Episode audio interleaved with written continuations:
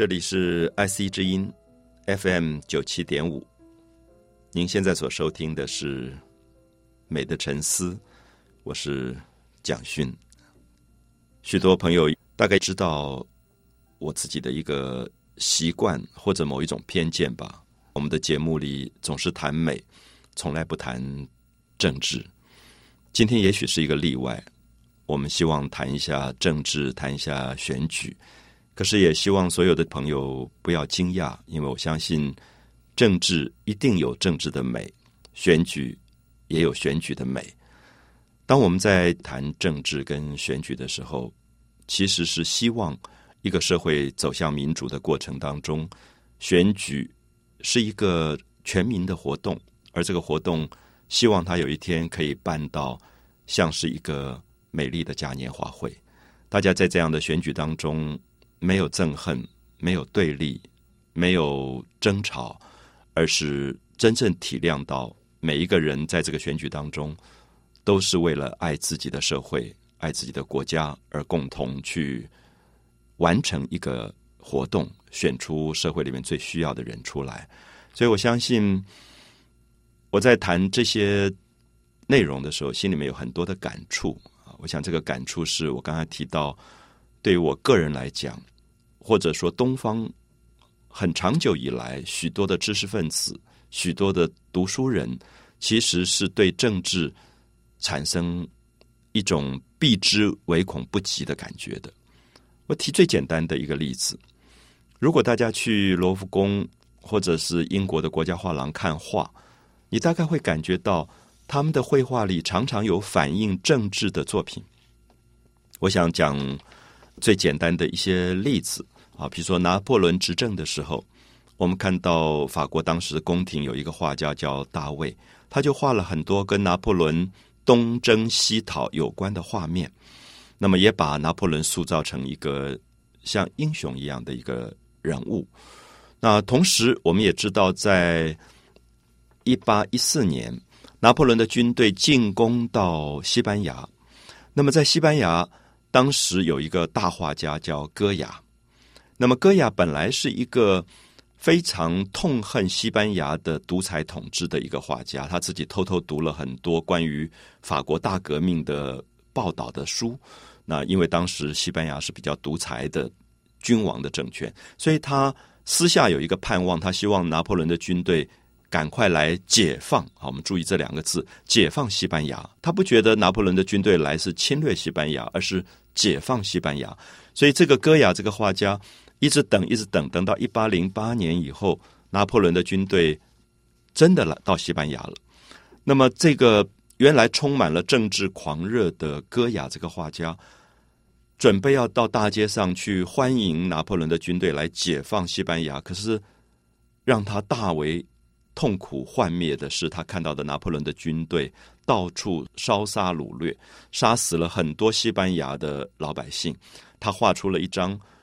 非常非常有名的一件作品啊，就是五月十三日。那么这张画现在存在西班牙马德里的国家美术馆。那么画面描写一些手无寸铁的老百姓，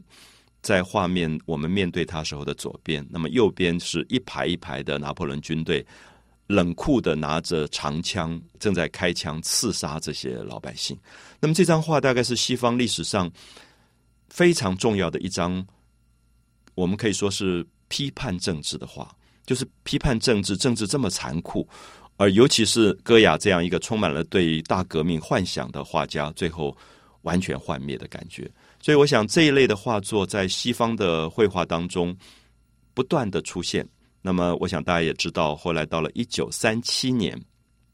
一九三七年已经是第二次世界大战期间。那么，当时西班牙的一个独裁统治者法兰哥元帅，那么当时跟希特勒合作，就为了镇压他自己当地的一个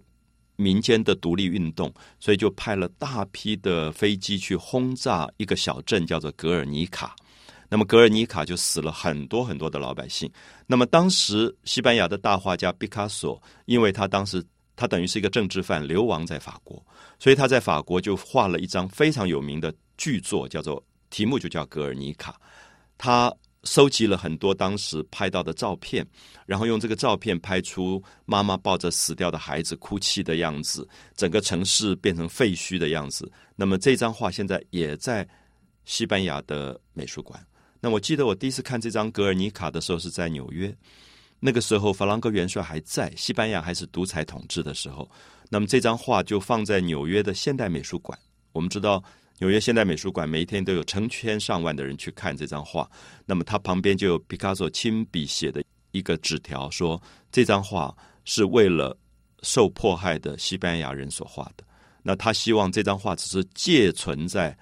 纽约的现代美术馆，有一天，如果西班牙的政权民主了，这张画要回到西班牙。所以我第二次看这张画的时候，这张画已经在西班牙的国家美术馆了。所以我们在这里可以看到，有时候我们觉得毕卡索也好，戈雅也好，作为一个画家，画家可能很无力啊。在这样一段选举的时间当中，看到社会的各种的乱象，你会觉得很。无奈，因为我不知道我画画，我能够对这个社会有什么贡献？我怎么样去批判一个腐败的政治？我怎么样去批判这些乱七八糟的政商勾结？我的绘画真的有用吗？有时候我会对自己的美有这样的一种无奈跟幻灭之感。可是西方历史当中的戈雅，西方历史当中的毕卡索，他们都画出了一些。画家的心声，他们用美学作为对社会的批判跟控诉。那么相反，我们回来看台北的故宫博物院，没有一张画反映政治。我们看到所有的文人都是走向山水的。其实有时候我跟朋友提到，我说看到上千年来文人画走向山水，我觉得很痛苦，因为表示说这些读书人觉得政治太坏了，坏到他们根本不想看，他们觉得政治的肮脏污秽。逼到他们最后走向山林，走向山水。所以我记得我在读大学的时候，每一个暑假都到竹南的石头山的庙里去住。其实心里面有一种对现实社会的排斥，觉得这个社会这么肮脏，那我为什么要去介入这个社会？我只要自己干净就好。可是我相信大家都知道，一个民主的社会这样态度也许是不对的。我必然要走下山，我必然要去投这一票，我必然要去做我自己。的一种选择，那么表示我介入社会，也许戈雅、毕卡索才是我真正的榜样。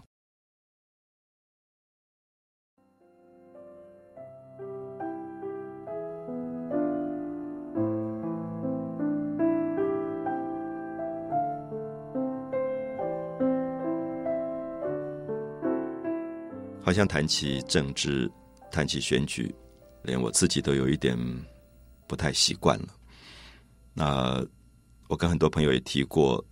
受到比较传统的读书人或者文人的一些习惯的训练吧。那么总觉得自己不要涉入政治，那保有自己的一种捷径。所以我们总觉得过去在山水画里面，大部分出现的文人都是隐居山林的。那么大家一定很熟悉一个故事是。在三国时代，刘备希望找一个人来帮他治国，那么最后在卧龙岗找到了诸葛亮。那诸葛亮三顾茅庐，他都不肯出来。那我们可以看到，以现在的眼光来看，我们大概无法理解这个人难道不爱国吗？他为什么不愿意出来帮助刘备治国？如果他觉得刘备是一个好的执政者，为什么他不出来帮助天下苍生可以过好一点的日子呢？所以，也许我们从西方现代民主的政治来看，刘备的三顾茅庐请诸葛亮出来，我们也许会觉得对诸葛亮的这个行为是不解的。可是放到东方的传统文化里，我们大概知道，所有的知识分子、读书人对于搞政治的人都有防备之心，因为他知道权力腐化人是多么厉害的东西，他知道原来多么好的执政者都可能因为权力腐化而变质。所以这个时候，其实三顾茅庐的故事是提醒所有的知识分子、所有的读书人，保有自己永远的冷静跟清醒。因为如果没有冷静跟清醒，热情是非常危险的一件事情。所以我记得我过去受到西方的影响，回头去看《三国演义》里的三顾茅庐的故事，其实会有一种不解，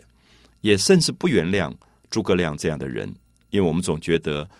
知识分子应该有一种关心社会的热情，爱社会、爱国，如同我们今天说爱台湾，它怎么会是一个错的题目？可是不要忘记，所有的爱如果是一种盲目的热情，是非常危险的事情。它必须是建立在一些冷静的基础上来发展的。所以，也许会跟朋友讲一个小小的故事啊。最近去民间走一走，那一方面看到民间在一个选举里面他的情绪的这个发展，我总觉得一个社会里面政治人物要负责，让他的老百姓维持头脑的冷静，维持头脑的思考力，而不是去煽动。所以我听到任何一个党派的候选人说对不对，底下跟着叫对，或者后不后底下叫跟着叫好的时候，我都觉得毛骨悚然，因为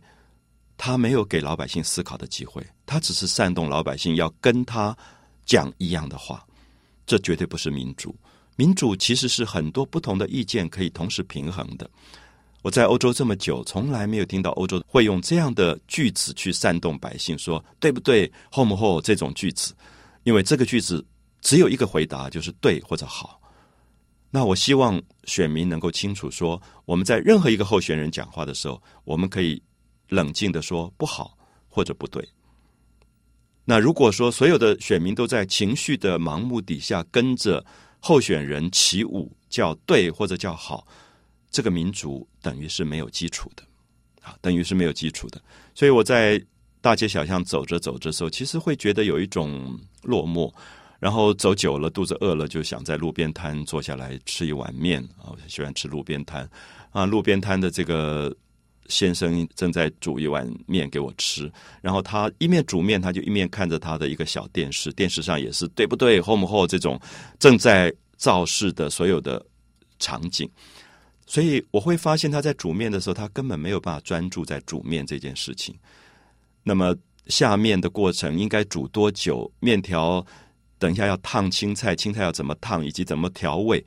他都眼睛还看着电视。我就一直觉得我这碗面完全没有被好好的对待。等到这碗面端到我面前的时候，他还在继续看他的那个造势，然后狂热的不得了，跟着电视机一起叫对或者 “home hold” 这种 “hold” 这样叫的时候。我觉得忽然觉得很荒谬的场景，然后挑了一一口面，把面吃到口中，发现面根本没有煮熟，是生的面。然后那个调味调的咸的不得了，所以我忽然就觉得很大的感叹。我想，一个专业做不好的人，他整个的生活都被选举干扰了。然后这个时候，他转过头来，忽然跟我说：“哎，你要不要支持这个人？”指着电视上他所支持的这一个候选人的时候。我就跟他说：“先生，如果你要我支持你的候选人，第一个，你这碗面要煮得很好。你这碗面生的，然后这么咸，我怎么会支持你的候选人？”我就这样跟他开玩笑讲，因为我相信在选举当中，我们的各行各业如果没有守住本分，车子也开不好，面也煮不熟，最后你要去支持的那个候选人，他绝对是假象。因为真正的西方的民主政治，最后是让每一个人在他的本业当中。能够有一种认真，能够有一种专注。在欧洲的时候，很少看到选举这么狂热，因为各行各业都很上轨道。如果各行各业都上轨道，我们为什么要在政治上这么狂热？我们每一天把一碗面煮好，我们把一个车子开好，一个老师把书教好，它难道不是一种政治吗？我想，这是西方有了长久的民主政治以后，它上轨道以后产生的一个现象。可是，也许我们在民主的初期吧，我们才刚刚开始走向民主，所以情有可原啊。我并不觉得我一定要责备这样的现象，可是我会觉得，在选举的时刻，如果有多一点沉思，它会帮助我们把选举慢慢带到比较对的地方去。那么，当然，我想我们一定在进步中啊，不是没有进步的。大家都开始多了一点反省，多了一点思考。我自己也思考到，我不可以再像以前不投票，我应该去投票，我应该表达我的意见跟看法。那我不应该再像传统的文人把政治当成是一种肮脏的东西。可是同时，我也希望这样的选举，不管谁最后当选了，其实都应该觉得他是全民的选择。有教养的接受这样的结果，也祝福新的一个执政团队，他可以把这个社会带到我们希望的路途上去，这才是民主。所以，我想民主的第一个立论，一定是大家可以发言，同时也可以倾听。我慢慢会发现，这几年台湾从一个比较戒严的时代到多元的民主社会，它有一个东西进步了，就是大家都在发言。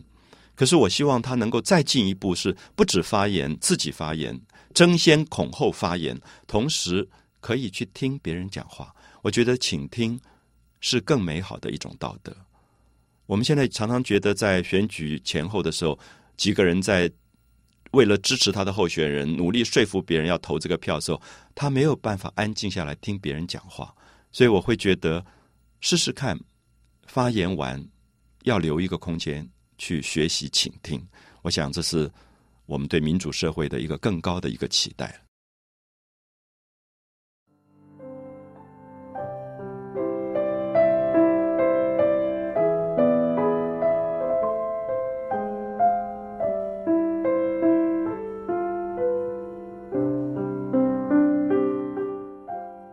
在选举前后，其实我们最常听到的一个名词是民主。我想，不管你支持的那个候选人，或者你不支持的那个候选人，我相信他们打出来的口号一定都是民主。那民主当然是我们追求的一个最重要的目的。可是，我也希望大家了解一下，民主这个字是从希腊文出来的。它最早 “democracy” 啊这个字，那 “democracy” 这个字指的其实是一个行动、一个行为，就是在希腊当时，因为他们有很多小小的城邦啊，像雅典啊，像克林斯、像斯巴达，那每个城邦人数都不多啊，因为希腊的文化是从小岛发展出来。那如果一个小岛上可能只有五千个居民。那么小小的一个五千个居民里面，去掉女人，因为当时妇女没有选举权；去掉某些奴隶，就是打仗时候俘虏来的奴隶。那么大概真正的公民啊，超过十八岁的这种有思考、有判断力的公民、有投票权的公民，大概只有一千到两千。所以事实上，我们知道希腊讲的 “democracy” 这个民主这个词，是从这种小小的城邦制度发展起来的。好，我们假设如果一千人、两千人，他们彼此都很熟，在一个小岛上，大概每天都会碰到，然后在一个小城邦里，彼此也都认识，所以他们也常常会有聚会。那么在聚会当中，就可能对城市一些活动会有一些看法，那么看法就会引发争论，就会有对立，就会吵架，甚至就打起来了。那么，所以比较聪明的哲学家就觉得，是不是有比较好的方法让大家不要？争辩之后就变成吵架，就变成打架，就变成对立跟仇恨。所以我常常说，美是一种和解。所以这个哲学家很聪明，他们就想说：，哎，我们用一个方法，就是让大家吵架的时候好，那就聚到一个剧场。希腊有沿着山坡做的那种扇形的剧场，就是我们现在 theater 这种扇形剧院的开始啊，沿着山坡出来的。然后因为山坡有高有低，所以。一两千人坐在那个山坡上，他们就可以开会了。所以这个时候就请甲方讲他的意见，乙方讲他的意见，然后最后就每个人拿一个石头啊。我们注意一下，那个时候连纸张都没有普遍，就在石头上写下一个他们觉得赞成或者不赞成。然后最后就其实蛮费事。我们现在是算选票，那时候算石头，一大堆的石头，你要分出来哪一个赞成的石头有多少，不赞成石头有多少，这个叫做 democracy。所以，希腊的我们今天讲的民主是从希腊这个行为慢慢演变出来，后来就演变成每一个城邦大概每几年他们就会聚在一起，然后就选他们的领袖。因为凡是人类的社会里面，最后总要有一个人出来作为管理大家的一个发号施令的一个人。那如果这个人是世袭的，就是爸爸做了以后儿子继续做，我们就叫做独裁。那如果是由老百姓一起选出来的。我们就叫做民主嘛，这是很容易了解的一个概念。所以我们就看到希腊人，他们就聚在这个剧场，然后说好有哪几个人大家觉得不错，先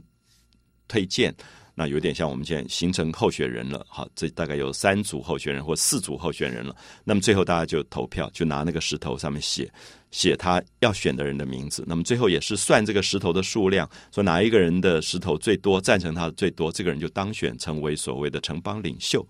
所以大家知道，在雅典后来选出过一个非常有名的领袖，叫做伯里克里斯，就是他当时变成了。整个希腊后来所有城邦联盟的一个重要的领袖，因为他自己是读书人，那么他是一个哲学家，是一个诗人。那么在他的统治底下，修建了现在大家去雅典时候会看到的那个巴特农神殿，所以他留下很多伟大的建筑、文学、文化发展非常的高。所以一直到现在，其实我们回想起来，希腊历史里会让你记得的统治者、执政党没有几个。那伯里克里斯是其中大家非常怀念的，所以我们注意一下，历史过了以后，我们才知道，真正能够让大家怀念的执政者，常常是在文化上有所建树的，留给大家很多美的、感动的这个执政者，而不是会吵架的执政者，或者是会打败对手的执政者。好，所以我想，这是我们谈一下。今天，如果我们在台湾要谈民主，我们知道“民主”这个字是从西方翻译过来。大概五四运动的时候，我们知道胡适之他们当时提倡五四运动，提出来两个字，就是德先生跟赛先生。德先生就是 democracy 啊，德；那赛先生就 science，就是科学。他们认为，当时中国最缺乏的两个东西，一个是民主，一个是科学。那事实上，这两个精神是应该配合起来的。就如果没有科学的分析，没有冷静的头脑，其实也就没有民主可言。所以我再讲一个希腊的民主的故事给大家听。大家知道，希腊后来出了一个最有名的大哲学家，就是苏格拉底。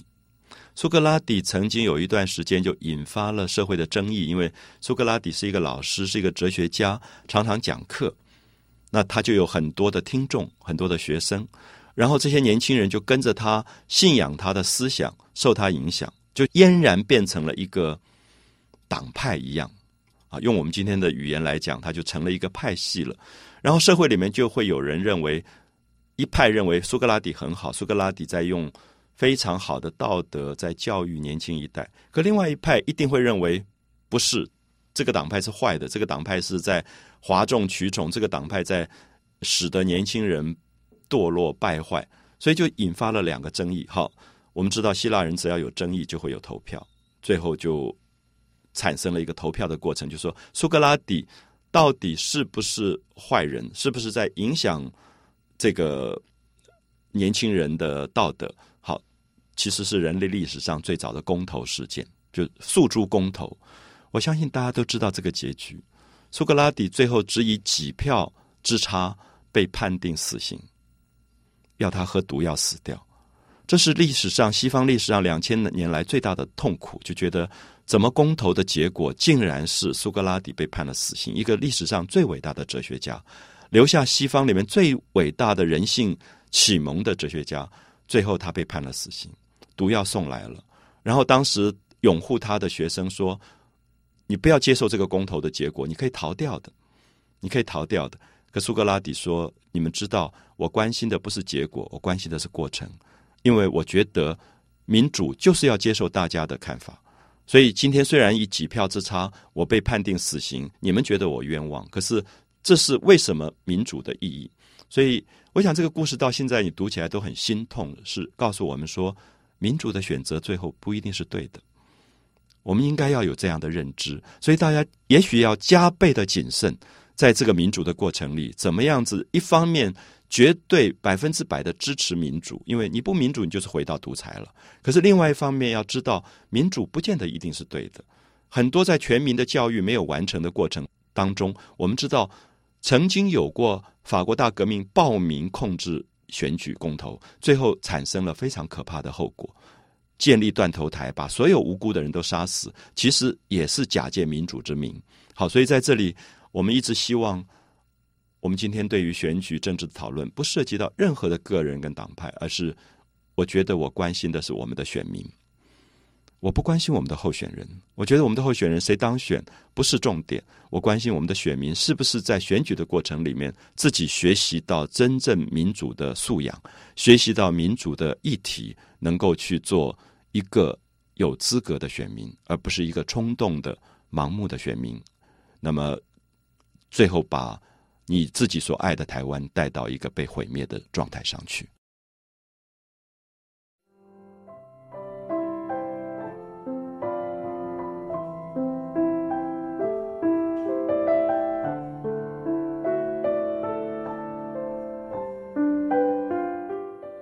在美的沉思这样一个看起来有点好像不食烟火的一个节目当中，谈起很现实的、具备很火辣的议题的选举或者政治啊，只是希望我们真正关心自己的乡土、关心台湾，是希望难得争取到的民主，能够在短时间当中越来越完善。而特别强调的是。所有的选民如何在一个民主的选举过程当中，等于在上一个重要的一课。那么自己是学生，应该要学习西方的民主，也希望这个民主真正在台湾能够生根。我相信，如果选举生根，如果一个好的选举生根，一个好的民主素养生根，我会不担心有坏的候选人出现。因为选民如果很清楚，头脑非常清楚，读书对问题都可以有很理性的思辨能力，我们何必担心独裁者的出现呢？独裁者一定是因为选民盲目跟热情，独裁者才会出现。历史上最大的独裁者拿破仑，历史上最大的独裁者希特勒，历史上最大的独裁者毛泽东，都是最会煽动百姓的热情的。他们利用一些最崇高的口号。比如说爱国，拿破仑用了爱国，让多少人为他死去？我们知道，拿破仑在起来的时候二十几岁，只是一个科西嘉岛出来的军人。那么他到了法国之后，他逐渐利用了一个大革命之后的机会，他提出的口号多么伟大跟崇高，叫做自由、平等、博爱。所以他带着他的军队到每一个地方去杀人的时候。他的旗帜上写了三个漂亮的字，叫做“自由、平等、博爱”。我们刚才提到西班牙的戈雅多么崇拜拿破仑，因为他觉得拿破仑不是来侵略的，拿破仑是来解放的。我们不要忘记，还有一个故事让我们更为心痛。德国当时有一个最伟大的音乐家贝多芬，他写了一个英雄交响曲，是献给拿破仑的。因为当时德国也在独裁的状况，所以他多么渴望拿破仑带着自由、平等、博爱的军队来解放他。可是，我想很多人都知道，拿破仑最后到了德国，打到了德国，侵略了德国，杀了很多德国人。我们可以想象贝多芬的痛苦。所以我举出画家戈雅的例子，音乐家贝多芬的例子，都希望大家知道，其实热情常常最后是使自己。无奈而痛苦的一个东西，所以我觉得不是要大家减低热情，而是在热情里面要增加理性的能力、判断的力量。所以过去讲智仁勇，仁是一种热情，可是如果没有智慧的热情是危险的。所以智还是摆在第一，有智慧、有选择、有判断。所以在当别人越要煽动你的时候，你越要能够有冷静的思考，能够静下来去思考问题。我看过一个录影带，看到时候毛骨悚然，是希特勒的演讲。我们可以看到希特勒那个德文的运用可以到这么美丽，然后他手一举起来的时候，底下上百万人呼叫着希特勒万岁。那这个镜头扫过去的时候，我在想，底下有多少人是受教育的、读书的，甚至是可能高级知识分子，可他们可以被一个人煽动到这个状态，最后可以去屠杀六百万的犹太人。今天回头去看的时候，我们都吓一跳。希特勒执政的时间这么短，杀了六百万犹太人，谁帮他杀的？他不可能一个人去杀。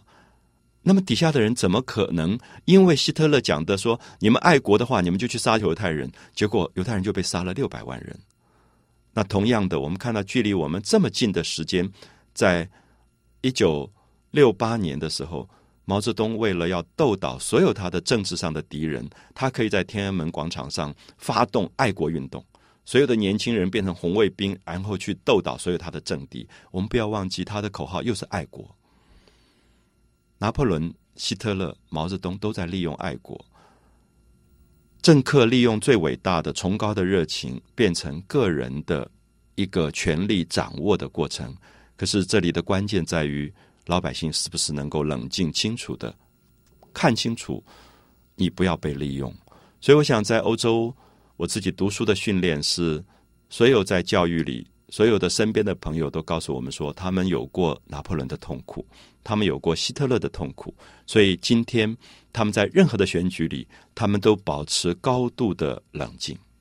啊，高度的冷静，而不是去接受一个执政者煽动式的语言。好，所以我想在这里也不觉得这样的节目一定会发生多么大的作用，因为我凭良心讲，我觉得一个社会里面。只要民主上了轨道，有了基本的政党政治的观念，任何一个政党推出来的候选人，应该绝对被尊重为他们都是爱这个社会的，他们也都是希望为这个社会做事情的，他们也都是爱台湾的，可能爱台湾的方法不一样而已。所以有这样的一个基础，我们再去思考问题的时候，我们不会冲动，我们就不会冲动了。不是哪一个人当选。台湾就得救了，也不是哪一个人当选，台湾就完蛋了。因为如果你认为哪一个人当选，台湾就得救，哪一个人当选，台湾就完蛋，对不起，你可能不知道什么叫民主，因为你期待的不是民主的总统，你期待的是一个独裁者。因为只有独裁者，他会像神一样的。毛泽东告诉所有的人说：“你们不支持我，中国就完了。”希特勒也是如此，他告诉人民说：“你不选我，你就完了。”所以。他们利用了这个崇高的民主的热情，那所以我希望在这样的状况里，大家能够冷静的保有自己对这个社会真正的爱。所以，这个社会里真正的主人不会是那个选出来的总统，而是你自己，是我们每一个投票的选民。那么，教育自己比选择一个候选人可能还要重要。这是我想。我们在美的沉思里，希望把选举跟政治纳入到美来谈论的一个最大的一个心情吧。那不要忘记，我们经常提醒说，美是一种和解。美的沉思，我是蒋勋。